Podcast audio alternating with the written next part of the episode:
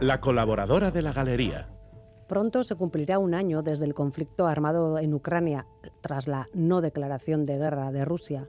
Un año llevamos viendo imágenes de guerra olvidadas ya en Europa, aunque esta semana esas imágenes de destrucción y muerte se han sustituido por una parte con las tremendas imágenes desde Siria y Turquía tras el terremoto y por otro con las del tour europeo del primer ministro ucraniano Zelensky. Aterrizó en Londres y lo vimos con el primer ministro Sunik, cenó en París con Macron, a los que se unió el canciller Scholz, y al día siguiente Bruselas. Acudió al Parlamento Europeo donde volvió a insistir en que se envíen aviones de combate a Ucrania. Necesitamos armas para sobrevivir, insistió Zelensky. La industria armamentística está viviendo su mejor momento. Mientras los países miembros de la Unión Europea envían carros de combate antiguos a Ucrania, hacen sitio para el nuevo material que compren, porque ya se comprometieron con la OTAN a aumentar el gasto militar. Pero puede que no termine ahí la cosa. De hecho, Dinamarca, por ejemplo, quien anunció que adelantaría a 2030 el aumento de 660 millones de dólares el gasto en defensa, dice ahora que el servicio militar será obligatorio para las mujeres. Al parecer, la OTAN ha criticado la falta de inversión en las Fuerzas Armadas del país y el ministro de Defensa danés, muy resuelto él, dice que sería beneficioso para un ejército que hoy por hoy no es capaz de defender al país que también las mujeres hagan la mili. Los países nórdicos, esos a los que miramos cuando hablamos de servicios públicos, educación, políticas fiscales, resulta que también son los que restablecen el servicio militar obligatorio.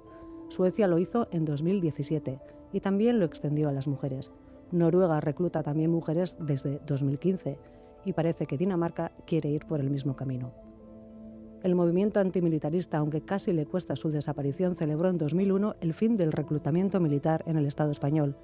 Pero me temo que tenemos que despertar otra vez aquel gran consenso para gritar más fuerte si cabe no a la guerra.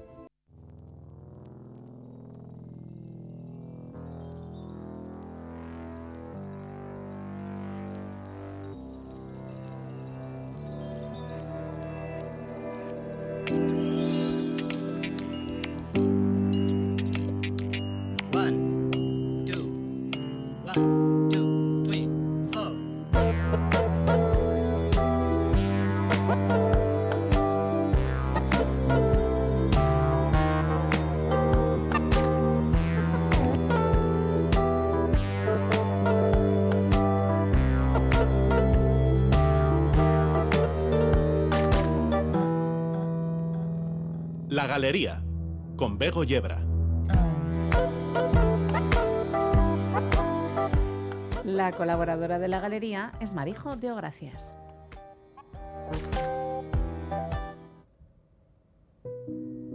Soy a la vez única y múltiple.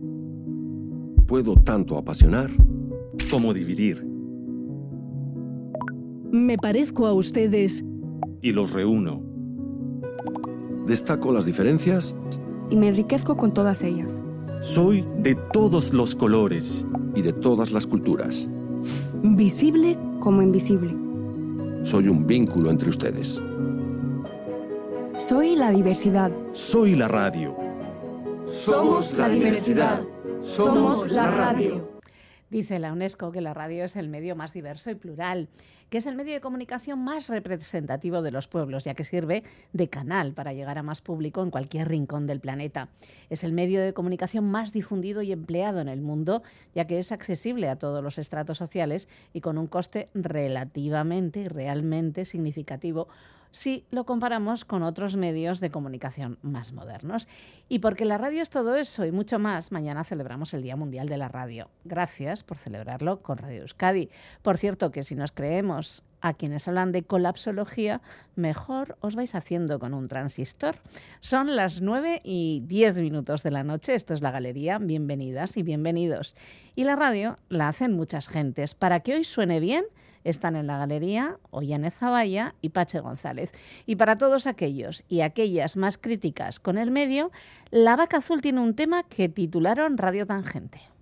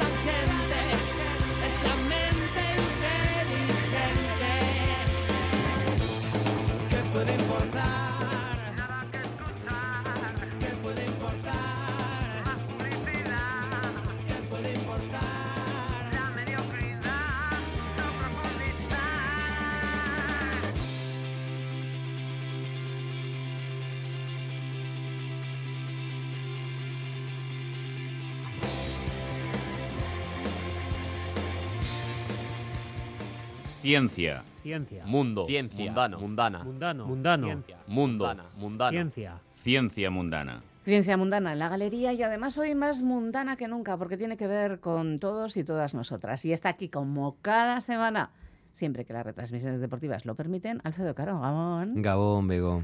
¿Qué tal? Bien. La quincena, semanas y todo este tiempo que no, que nos hemos visto. Muy bien. Sin mucho malestar. Sin mucho malestar. Bueno, ya está introduciendo el tema y además hoy es, bueno, hoy con fortuna porque tenemos invitado y lo tenemos en el estudio. No lo has encontrado al otro lado del mundo. No he aprovechado que estaba por aquí por Bilbao. Ah, muy bien. Bueno, pues en ese aprovechamiento vamos a hablar con... Javier Padilla. ¿Y Javier- ¿Quién es este señor? Pues Javier Padilla, ¿cómo no? O sea, es súper famoso. Ah. Está- Acaba de sacar una canción. eh, acaba de sacar un, un libro Ah, bueno. junto con Marta Carmona. Eh, yo quería entrevistar a Marta realmente. Ah, vale, muy bien. Eh, Pues eh, pero te voy a decir bueno. una cosa. Esto no se hace delante del entrevistado. Eh, eh, hay confianza. Sí. porque, bueno, primero que entrevistarla a ella, porque lo de siempre, que tendemos a entrevistar más a, a hombres que a mujeres. Y también porque, bueno, ella ha tenido menos oportunidades de, de hablar en público. Él es diputado y habla ya bastante siendo diputado Ah, bueno, sí, en la. Asamblea de Madrid. Eh, realmente lo tenemos aquí eh, porque ya ha escrito tres libros, eh, o ha coordinado, ha participado en tres libros, en Salubrismo o Barbarie, En Aquí vamos a dejar morir, del 19, y el último del 20 es Epideo- Epidemiocracia. Y eh, es miembro del colectivo Silesia. Y bueno, mm, bienvenido Javi, gracias por, eh, por estar aquí. Muchísimas gracias. Muchas gracias a vosotros. ¿Te Y parece además que nos- es médico. Y es médico. Eso igual es. ahí... Es médico de familia y comunidad, con formación pues, en salud pública, en gestión sanitaria, economía de la salud y algo de filosofía. Eso es. Pero me gustaría que nos dijera brevemente, eh, antes de meternos en faena, eh, qué es el colectivo Silesia. Bueno, el, el colectivo Silesia es una especie como de laboratorio de ideas que, que nos aglutina a unos cuantos profesionales de la salud, mayoritariamente médicos, eh, amigos y con inquietudes en el ámbito, en la, digamos, en la intersección entre la sociología, la política y la, y la salud, en la medicina en, en concreto, ¿no? Se llama colectivo Silesia porque fue en Alta Silesia donde Rudolf Virchow fue a, a abordar un brote de tifus y se dio cuenta de que ese brote no se solucionaba con medidas microbiológicas, sino que había que actuar en el ámbito de la política. ¿no? Y entonces fue como, digamos, la, la epifanía eh, a partir de la cual surgió la, la epidemiología moderna. Ah, Epidemiología, pandemia, desde mm, creo que en los últimos años, y lo hablábamos antes de entrar, eh, es como que la, la cu- cuestión de la salud mental y el sufrimiento psíquico se está, no sé si poniendo de moda, pero se está hablando muchísimo de ello. Eh, sin embargo, se están metiendo en un saco muchos conceptos que son diversos. Entonces han escrito un libro eh, que se llama Malestamos, eh, está por la cuarta edición, si no me equivoco. Está, se está vendiendo muy bien, es cortito, 100 páginas, fácil de leer y que nos dan muchísimas ideas y está planteando unas reflexiones muy interesantes. Eh, ahora se le está acusando a toda una generación de ser la generación de cristal y seguramente de manera eh, injusta y hablaremos. Eh, y es la generación que, que, que viva por primera vez peor que sus padres, eh, que ha vivido dos crisis mundiales, la del 2008 y la de la COVID y la crisis que, eh, climática, a la que siempre le dicen ahora no toca actuar. Eh, dicen en el libro, nos habían prometido un futuro de casa y coche, pero resultó que lo importante fueron la seguridad y la estabilidad. ¿no? Otro dato del libro que saco es en 2020 hubo un récord de suicidios en el Estado español del 3.941 suicidios consumados. Eh, y en la introducción a Mal Estamos, eh, Marta Carmona y Javier eh, escriben eh, pues eh, sobre esta cuestión de qué es Mal Estamos, ¿no? Bueno, yo creo que mm, por un lado hay que, hay que ser cuidadoso en la delimitación de, la- de las cosas, ¿no? El, no creo que sería injusto hablar como si hubiera unos trastornos mentales de verdad y luego un malestar difuso, ¿no? El, sí que es cierto que durante muchos años, antes de que hablar de salud mental fuera algo mainstream y que estuviera en el centro del debate político y del debate mediático, ya había una gente que estaba hablando del sufrimiento psíquico y estaba haciéndolo en primera persona. ¿no? Esos colectivos que en su momento se llamaban colectivos de la antipsiquiatría y que después, pues digamos, a- tienen unos herederos a- actuales que son lo que se denomina los colectivos en primera persona, Sí. hicieron un trabajo tremendo en la visibilización y en la des- desestigmatización de ciertas cosas y lo que ocurre es que ahora de repente se ha puesto una especie de debate sobre la salud mental en la cual en el cual ellos no están. Ellos, ellos de repente, nadie, nadie pregunta a los que escuchan voces, nadie pregunta a los que tienen diagnóstico de trastorno mental, mental grave. ¿no? Eso ha hecho que de repente parezca que hablar de salud mental es hablar de lo que se denominan trastornos mentales comunes, ¿no? Sí. Pues la ansiedad, la depresión, pero no de aquello que se denomina como trastorno mental grave. Nosotros cuando eh, nos ponemos a escribir el libro, uno de nuestros objetivos es intentar enriquecer el, el ámbito léxico y semántico eh, con términos para hablar de esta parte de malestar que parece que está copando el debate sobre salud mental, pero que en realidad no debería estar haciéndose con términos clínicos. Claro. O sea, el- los, ma- los manuales de diagnóstico no tienen la capacidad de abordar todo el sentimiento humano, afortunadamente. Afortunadamente. Y sí. entonces, para eso necesitamos otras palabras. Y creemos que el malestar lo que aborda es justo como eso que está en el punto de unión entre mirar hacia el futuro y pensar que tus padres han tenido una vida mejor que la tuya, mirar al presente y pensar que el presente, por un lado, está agotado porque no te da como posibilidades para pensar en otro presente posible, pero además es agotador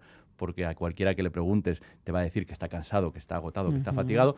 Y luego además esa sensación de que el futuro solamente puede ser pensado como una especie de reedi- reedición defectuosa del presente. Entonces, en ese lugar encuentra este malestar que además... es generalizado. además. Sí, si es que a cualquiera que le preguntemos por la calle nos va a decir que sabe a qué nos estamos refiriendo, Sí. aunque no lo sepa definir a lo mejor, pero que se ve interpelado.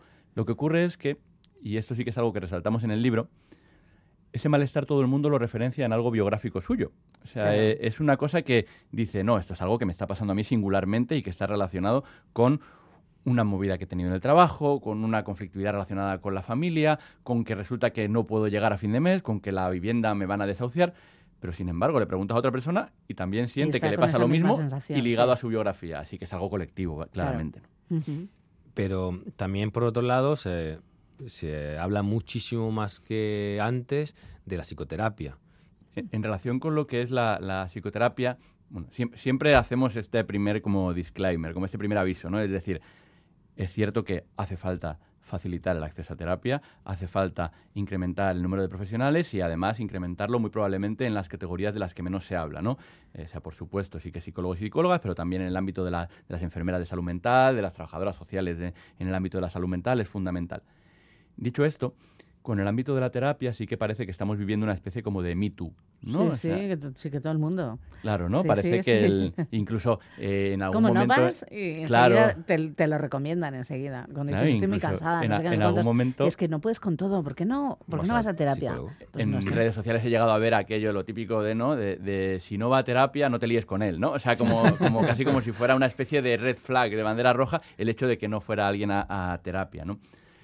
La terapia se desenvuelve en un marco clínico que tiene una utilidad concreta para casos concretos, pero la terapia no tiene una utilidad poblacional. Claro. ¿no? Eso tenemos que tenerlo muy, muy claro. Ponerle un terapeuta a cada una de las personas que padece malestar no va a acabar con el malestar. Es que lo que necesitamos es un terapeuta social. Claro. Es hacer un análisis realmente serio de cuál es la estructura de la sociedad que tenemos y decir, aquí hay que empezar a levantar ladrillos y empezar a construir otra sociedad. ¿no? Claro, sí que es cierto que en muchas ocasiones la terapia puede servir para que haya personas que eh, agilicen, eh, digamos, el análisis de la realidad, tomen una cierta distancia con algunos problemas y, y facilite la capacidad para actuar. O sea, eso sí que también tenemos que reconocerlo, pero en términos sociales, la, la terapia no hace ese efecto que, de cambio que se necesita. ¿no? La, la terapia no nos va a proveer de unos futuros mejores imaginables. Aunque la terapia va a ser imprescindible en el abordaje de muchos de los, pro- de los sufrimientos individuales que tiene mucha gente. Eso no hay que negarlo en absoluto. Claro, es que el el- ese malestar también es paralizante, ¿no? Y de alguna manera la terapia, esa psicoterapia puede ayudar a alejarte o a mejorar eh, la, Ya, tu pero son capacidad de soluciones actuar. individuales, ¿no? Claro. Claro, lo que pasa es que también hay que tener en cuenta que habrá gente que necesite soluciones individuales. O sea, no hay- no- eso no hay que, eso no hay que negarlo. ¿no? en ningún caso, ¿no? Pero Ocurre como lo con los medicamentos Claro. también. Los medicamentos también en muchas ocasiones dan esa capacidad de tomar una distancia o de, o o de o de dar tiempo para elaborar esa respuesta que en muchas ocasiones se elabora con la terapia. De eso quería preguntarte también, porque has dicho una cosa y me he quedado... em, porque, ¿Y dónde queda la serotonina, la dopamina? Porque has dicho que mucha gente de la que tiene malestar eh, ve ese malestar como algo individual y lo asocia a determinados sucesos o problemas que tiene en su vida.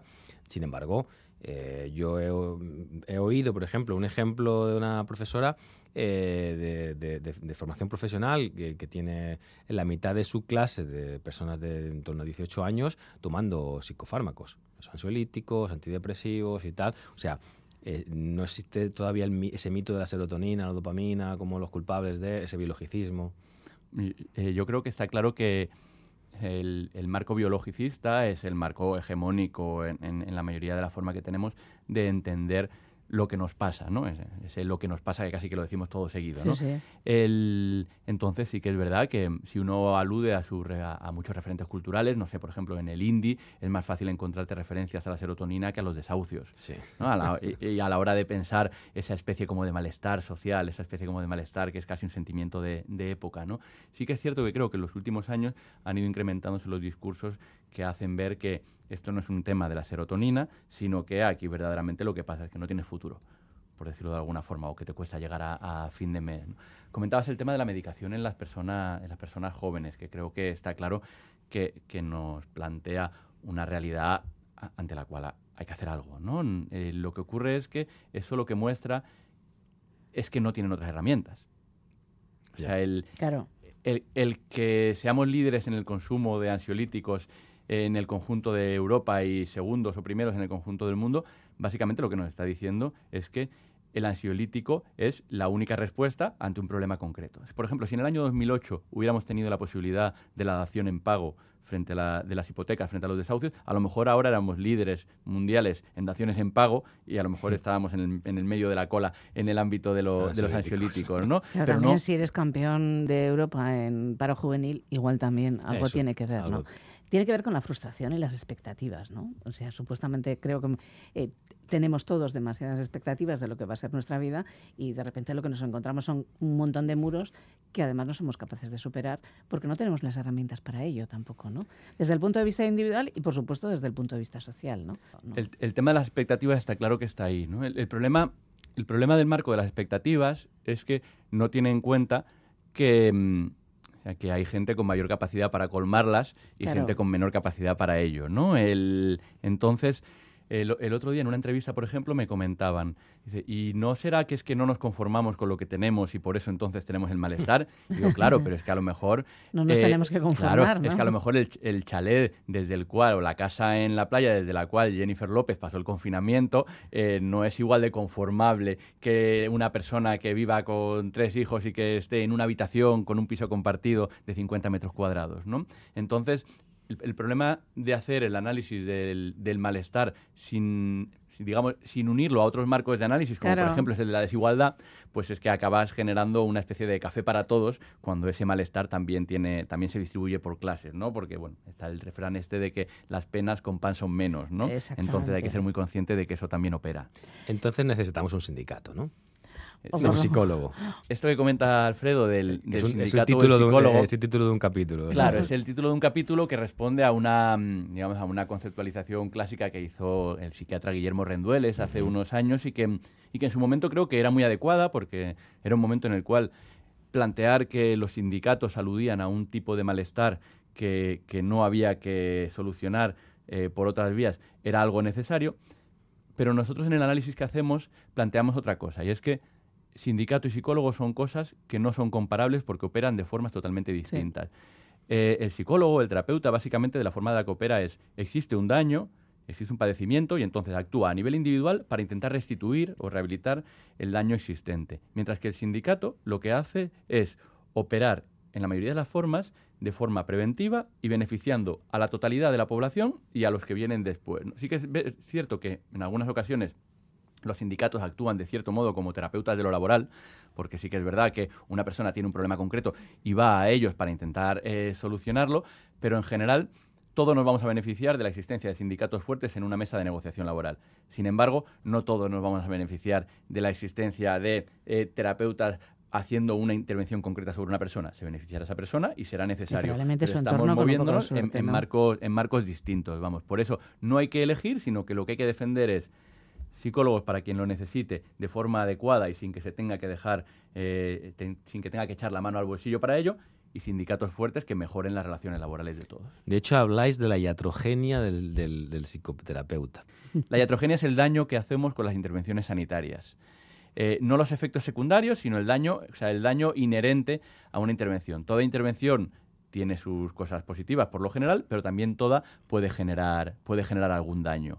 ¿No? Entonces, pues puede ser un efecto secundario por una medicación, puede ser una cascada diagnóstica y terapéutica por una prueba que no tendría que haberse hecho. El- entonces, psicologizar procesos que no tendrían que estar siendo psicologizados también puede generar también puede generar daño puede generar daño vinculado a la parálisis de, de la persona que no vaya a buscar otro tipo de soluciones y sobre todo el daño fundamental que se genera es un daño por un mal análisis ¿no? Hay cosas que necesitan acudir a sus causas, no solamente, digamos, hacer chapa y pintura de, su- de sus consecuencias, ¿no? Entonces, a ese respecto también hay que ser cuidadosos. Sí, de hecho habláis que en, algún, en muchas ocasiones el terapeuta la terapeuta tendría que decir no, trata- no te trato, ¿no? Eh, Intervención no terapéutica, ¿no? Sí, la, el, sí, el- la, digamos, la decisión de no intervención es, es una cosa que se maneja mucho en el ámbito de la, de la psicoterapia y que básicamente es, es también una intervención, ¿no? paradójicamente, pero es decir, creo que estos son los límites de lo que yo puedo hacer, verdaderamente tenemos que redirigirte hacia otro lugar donde vayas a poder hacer una intervención más clara. ¿no? El- yo, por ejemplo, en la consulta del centro de salud es algo que se ve muy frecuente con la conflictividad laboral. O sea, yo- yo, nunca le voy a cerrar la puerta a un paciente, pero sí que le voy a decir, voy a acompañarte para intentar redirigir esto hacia el lugar donde se va a resolver, porque creo que ahora mismo, con las herramientas que el sistema sanitario puede proveerte, no vas a encontrar una solución. Que es lógico que la gente vaya a ese lugar porque es la única puerta que siempre está abierta dentro de los sistemas de protección social, que es que tenemos una organización de sistemas de protección social en la cual el sistema sanitario es la puerta abierta para todo el Sí. mundo, o para casi todo el mundo, pero para más gente, y los demás no, ¿no? Entonces, bueno, creo que el sistema sanitario y los profesionales sanitarios sí que necesitamos de una especie como de, de humildad de intervención en la cual sepamos poner límites para saber que no hay que llegar a todos los lugares. Este libro no es un- solo un libro de diagnóstico, es un libro también de propuestas de soluciones. ¿no? Y además me gusta mucho, y por eso entra dentro de la sección Ciencia Mundana, porque a esas soluciones le, le asocian literatura científica o estudios sobre. ¿no? Entonces quiero que, lo que nos queda un poco, nos hables de esas alternativas, de, de eso, qué es eso que habláis de vivir mejor, eh, qué alternativas, Del qué buen vivir. propuestas de buen vivir. Yo creo que va por ahí. ¿no? Hemos hablado en más de una ocasión en la Claro. galería del buen vivir. Claro, elegir el título de Malestamos no es, no es casual, ¿no? Mientras que, por ejemplo, la enfermedad se, se refleja en un, en un absoluto de salud, el malestar, ¿en qué se refleja, no? Está el concepto de bienestar, que a nosotros no nos gusta porque suena muy a socialdemocracia sueca de los años 80, y entonces, a ese respecto, sí que preferíamos referenciarnos en algo, en un ideal que sea como más aspiracional, como es el del buen vivir, ¿no? El buen Mm. vivir, además, que además de ser como la gran pregunta filosófica de toda la historia, ¿no? ¿Qué, qué representa ese buen, ese buen vivir?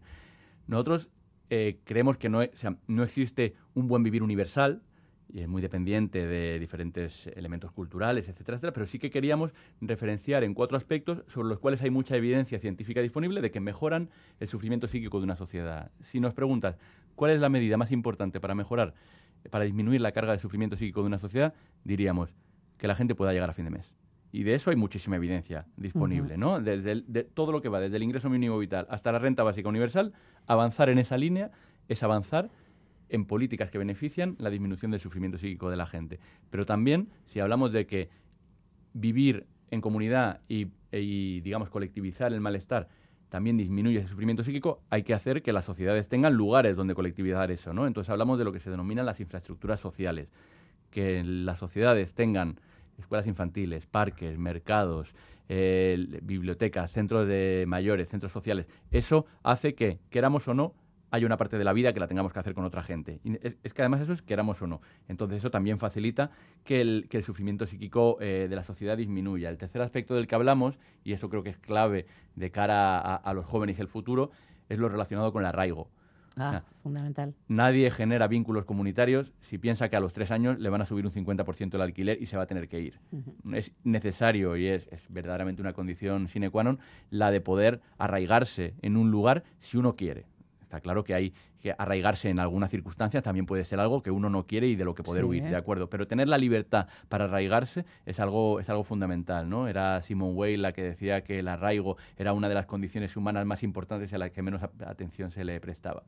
Y la cuarta, que está muy vinculada con cómo el sufrimiento psíquico se distribuye con una característica fundamental, es la de género. ¿no? Eh, o sea, disminuir o, o eliminar la división sexual del trabajo es fundamental a la hora de ver cómo diferenciamos cómo el sufrimiento psíquico de la gente.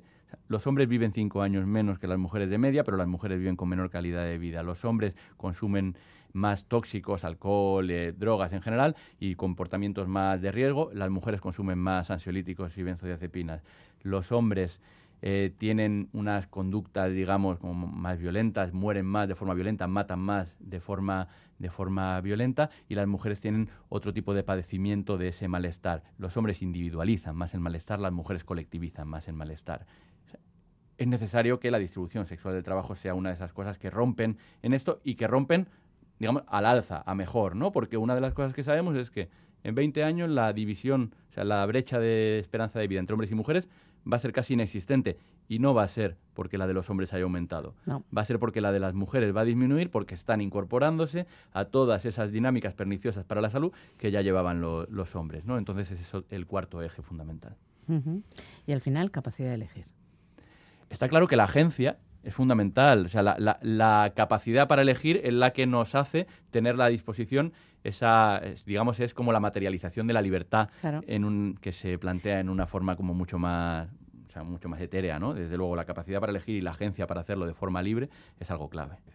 Lo dejamos aquí y ya hablaremos otro día con Javi Palledilla porque volverá. Yo encantado. No sé si con Mal estamos o con otro, O nos o con otro libro. o nos traemos a Marta. Eh, os traemos a Marta también, pueden venir los dos. Que seguro que le da. y hablar de esta sociedad del desasosiego. Un placer, de verdad, haber Igualmente. charlado contigo. Hasta Muchísimas la Muchas gracias. próxima. gracias, Javi. Chao. Pues nos encontramos, esperemos la semana que viene, Alfredo. Eso espero. Cuídate, estaré. que tengas feliz Venga, semana. agur, Agur.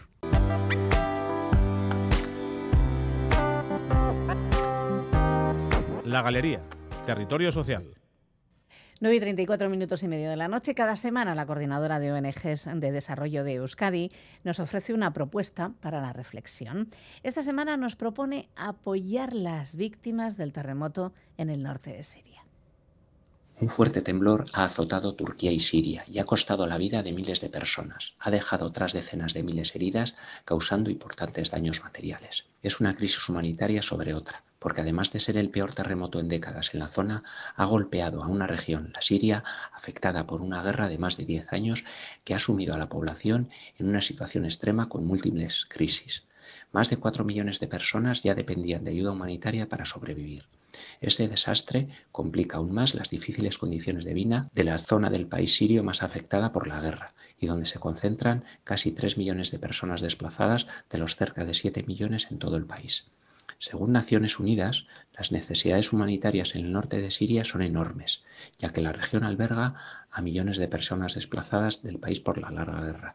Recuerdan que la nieve y la lluvia están dificultando la labor de los equipos de rescate, a lo que se une el brote de cólera que sufría la zona desde el verano. Antes del terremoto, el apoyo internacional humanitario quedaba muy por debajo de lo que se necesitaba. El año pasado, la ONU daba la voz de alerta a los países donantes y recordaba que la crisis multidimensional que vive la zona exigía un mayor compromiso humanitario. La solidaridad vasca se ha activado de manera inmediata. Las ONG de desarrollo vascas, que ya trabajan en la zona con organizaciones locales y la población civil, están actuando y están valorando daños y necesidades. También están canalizando ayuda, enviando medicamentos, material sanitario y personal, entre otras tareas. Nuestras instituciones públicas se están coordinando para aportar recursos materiales, económicos y humanos a las tareas de rescate y atención urgente. Otras iniciativas particulares también se están articulando en nuestras ciudades y pueblos para contribuir a paliar las consecuencias de este drama. Todo suma. No cabe más que agradecer a la ciudadanía sus muestras de apoyo. Esta catástrofe demuestra, una vez más, que la solidaridad siempre debe ser la respuesta, porque ante el dolor ajeno no cabe la indiferencia. Constatamos además que las políticas públicas de cooperación al desarrollo y aquellas que fomentan la solidaridad permiten sentar las bases y la conciencia social para también desde Euskadi dar una respuesta ágil ante estas emergencias. Conoce el trabajo de las ONGs de desarrollo vascas y cómo arrimar el hombro en www.ongdeuskadi.org. Esas cosas, cositas que tiene la historia. Lugares con poder.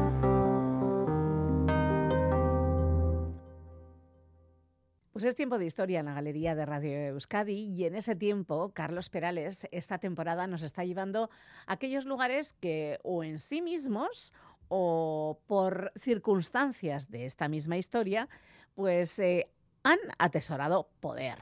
Y no sé, el viaje de hoy puede ser a una catedral, puede ser a un parlamento o puede ser a un parque. Carlos Perales, ¿a dónde caminamos, Gabón? Gabón, Bego.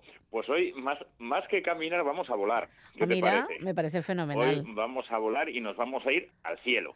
Buen sitio. Al cielo, buen sitio, efectivamente, al cielo, al cielo físico, vamos a decirlo, el metafísico, lo, que, que nos espere mucho. Ah, vale, estaba pensando, a ver si este quiere quedar con San Pedro, por, eso, No, por aquello no. de que el que tiene el poder de abrir puertas. No, esa, esa entrevista la, la, la, la- quiero atrasar lo máximo posible. Así Me parece buena idea. Déjalo, no tengo ninguna. Esa, esa entrevista de trabajo puede, puede esperar mucho tiempo. Bueno, entonces igual vamos a un cielo más físico, ¿no? Vamos a un cielo más físico. Y todo, todo viene, Bego, pensando y, y preparando ¿no? nuestra sección esta semana a propósito de, bueno, pues de- del conflicto que se ha creado con el famoso globo, seguro que quien nos Ah, escucha lo- claro. lo, ha oído, el famoso globo meteorológico, según el gobierno chino, el famoso globo espía, según el, el gobierno estadounidense, que ha sobrevolado el, el espacio aéreo, que esa es la, la clave hoy, de, de los Estados Unidos, seguro que, que nos suena, ¿no? Sí.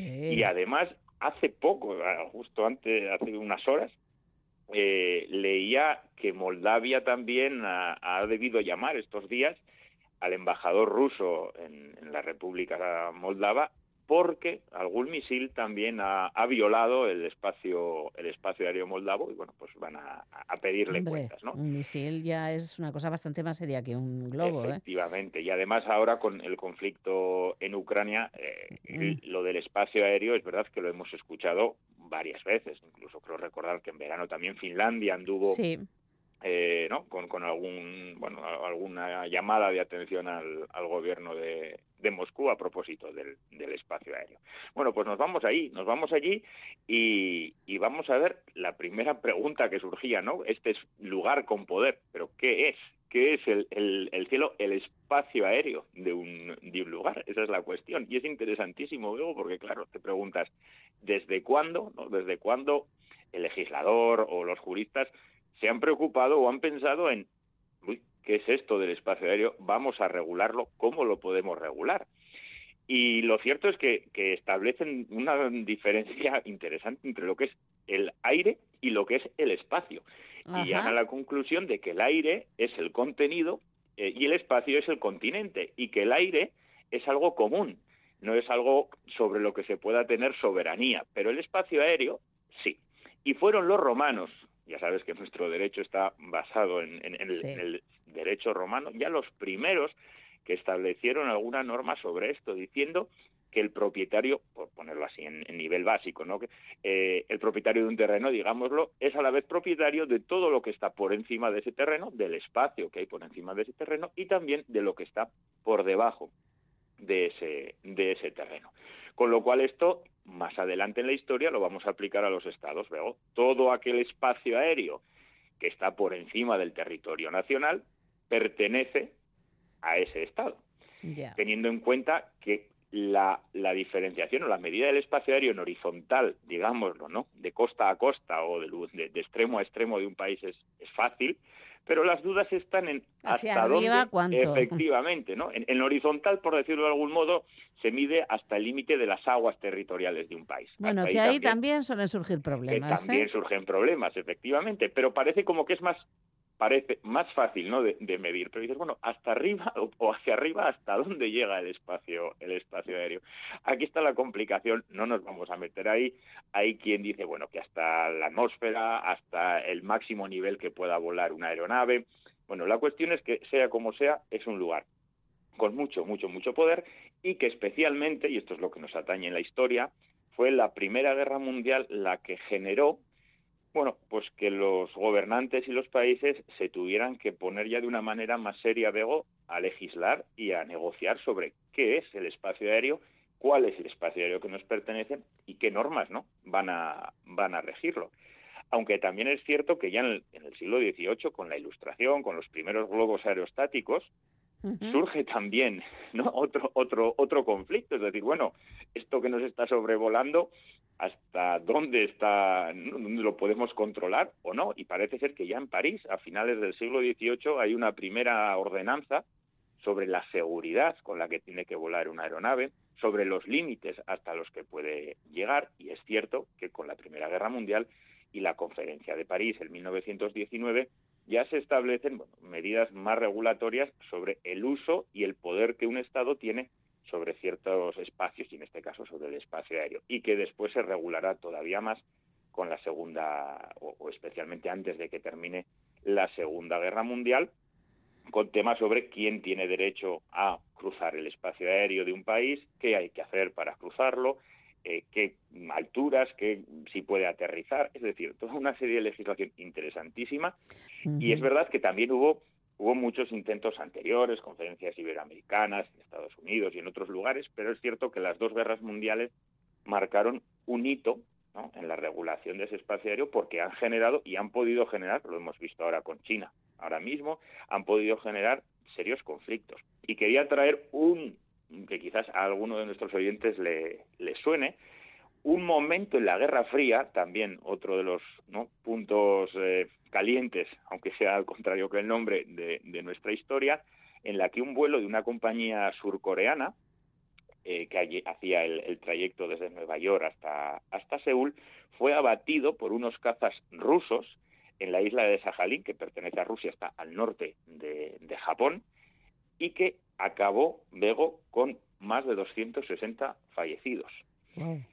Rusia, la Unión Soviética, en aquel momento detecta que hay una nave desconocida, vamos a decir que eh, ha violado su espacio aéreo, no hay posibilidades, o eso es lo que dice, ¿no? de comunicarse con esos pilotos para identificar qué tipo de aeronave es, y acaban, bueno, derribándola con eh, casi 300, 300 fallecidos y fue un hito importante también en el control y la regulación de este, de este espacio aéreo.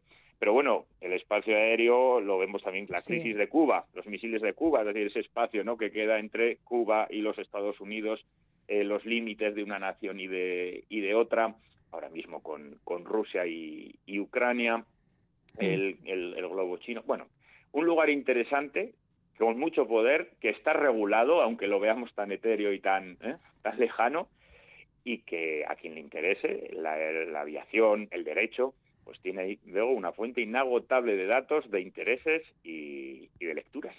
Pues con ese poder nos vamos. Que tengas eh, feliz semana, disfruta. Igualmente. Un, abrazo. muy fuerte. Agur. Agur. Territorio musical. Gure Música. Euskal Música. Pues no sé cuánto tiempo teníamos sin escuchar la voz de Andoni Imaz y el espacio este que, bueno, que es uno de los espacios de nuestro corazoncito de la Galería de Radio Euskadi, el espacio en el que escuchamos la música que se hace en Euskal Herria, en euskera y que viene siempre de la mano de Badoc, ese portal en el que Berría pone todo lo mejor de lo que se hace en Euskal Herria en euskera. Bueno, todo, todo. Andoni Imaz, Gabón. Gabón, Gabón. Bueno, qué alegría. qué alegría, porque ah, tú sí que tienes ahora mismo un montón de novedades encima de la mesa que no sé cómo has podido elegir algo para esta noche. Pues sí, ya se nos van acumulando, la verdad. Por eso. Es que siempre decimos que después de, Durango y de Navidades que ya vamos a tener tiempo para escucharlo todo y que va. Que va. Cuando nos demos cuenta se nos acumulan Sí, sí, se acaban acumulando todos. ¿Qué cosas han salido? ¿Qué, qué cosas interesantes? ¿Y cuál es tu propuesta de esta, de esta noche? Pues mira, para empezar, supongo que te, que te acordarás que escuchamos una canción de Jesús Mailo Petedi hace unos Sí. meses, cuando sacó el primer adelanto del disco, y la verdad es que ha pasado bastante tiempo ya entre que sacó el adelanto y ha publicado el disco completo, porque se ha publicado, se publicó la semana pasada, ¿Mm? y entonces volviendo a escuchar el disco, eh, hay una canción que, que, bueno, que parte de un poema de Raymond Carver, Sí. traducido al euskera por Arcaizcano. Cano ha- ha escrito la mayoría de las letras de, Del de este disco. disco. Y, y esta es la, la primera propuesta que traigo. El disco se llama Es da horren simplea Mm. y el título se debe precisamente a esta canción que se llama Simplea, igual que el poema de, de Carver.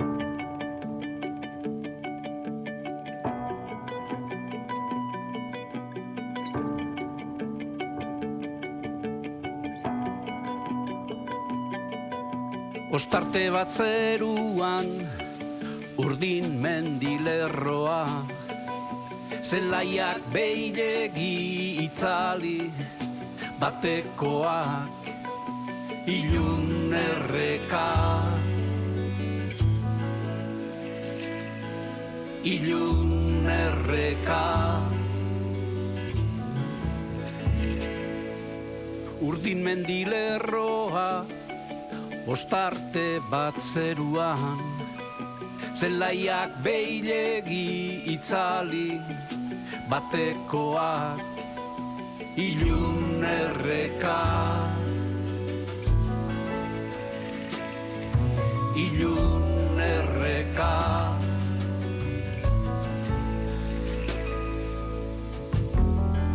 Zertan nabil ni hemen. Bakartita arranguraz beterik Zertan nabil ni hemen. Bakartita arranguraz beterik Arranguraz beterik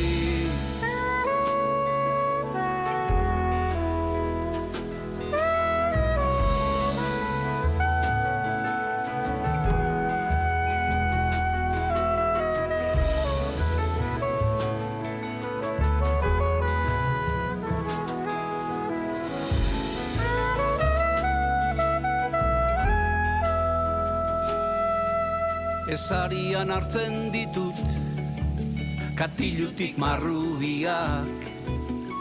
Ilik banengo ezingo nuke alakorik jan. Ez da horren simplea Ez da horren simplea Ez da horren simplea Ez da horren simplea. Eta bada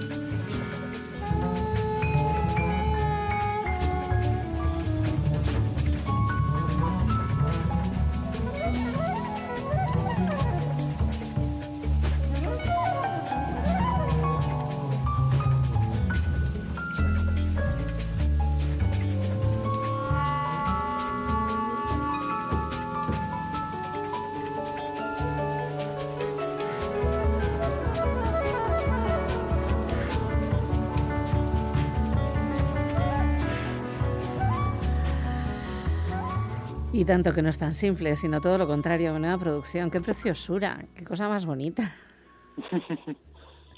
O sea, que yo también estaba pensando lo mismo, sí, sí, que lo de que lo de simple, lo sencillo, vamos, cuesta... Ya, esto puede ser sencillo, pero no simple, ni muchísimo menos, y es muy bonito. Una producción además que deja una atmósfera de, de relajo también, y bueno, nos viene muy bien para esta hora de la noche, la verdad. Pues está el disco ya en la calle, o sea que os podéis hacer con él, y se llama Esta Orden Simple, qué bonito. Eh, bueno, primera propuesta. Segunda, más propuestas, más cosas interesantes. Pues pasamos de, de un veterano como Lopetegui, Ujú. que lleva ya medio siglo en los escenarios, a una joven artista que acaba de publicar su segundo disco, se llama Sara Zurza, Sí.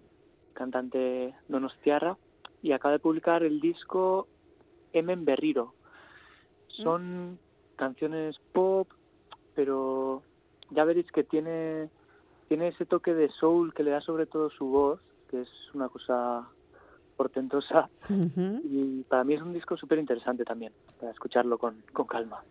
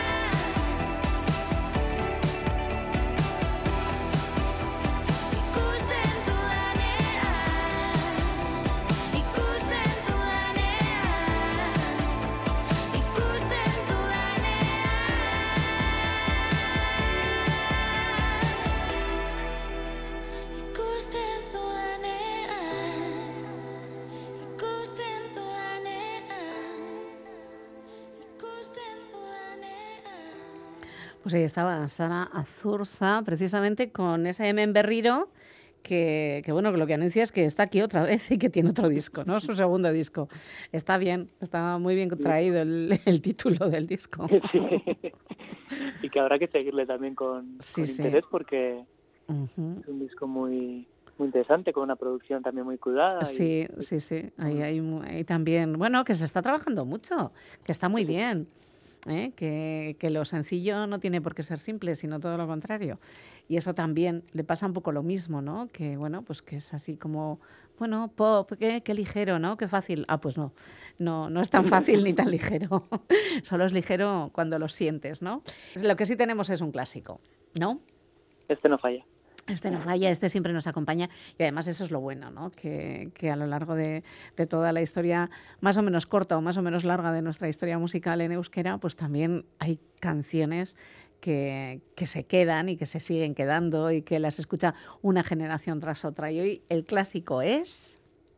Pues el clásico es una canción de, de Xavier Montoya, mm. de su primer disco, en solitario, eh, Betio Corretán. La canción se llama Asmakizuna. Y Montoya para mí es pues uno de esos artistas a los que apetece volver de vez en cuando, porque bueno es, es un artista polifacético, un músico, escritor sí. y muy prolífico en la literatura. Ha publicado algún libro estos últimos años, pero ya me parece que son seis años desde que no publica un disco y es uno de esos músicos que aparece y desaparece de vez en cuando de la escena, ¿no? Uh -huh. Y bueno, espero que nos dé alguna sorpresa. Una sorpresa añadida a una alegría, ¿no? Y que, y que, aparezca y que, y que, saque algún, bueno, algún trabajo. O sea, además ahora no hace falta sacar un disco conceptual enorme de largo, sino puedes sacar perfectamente un par de canciones y ya, bueno, pues igual nos conformamos y todo, ¿no? Y mientras tanto, pues nos quedará Pues volver a, a esos clásicos que, que siguen sonando estupendamente y que todavía lo sentimos. Pues con eso nos vamos a ir. Que tengas muy feliz semana. Saindu, besarkada bat. Y a todos y a todas, pues será hasta dentro de un par de semanas que nos volveremos a encontrar en la Galería Radio Euskadi. Mientras tanto, ya sabéis, intentad ser felices. Agur amigos y amigas. Inoiz gertatu ez, bera ezagutu arte, nola somatu alakorik. Eta orain berriz gogoan dut beti Nola libratuko naiz? Deitu, deitu nahi bezala. Izan, ugari omen du. Jaki,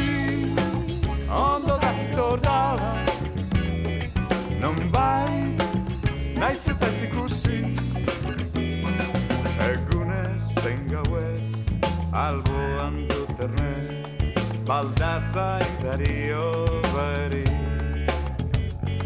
Triste edo pozik, lasai edo urduri, neretzat bera da aski. Deitu, deitu nahi bezala, izan, ugari omen du, Jackie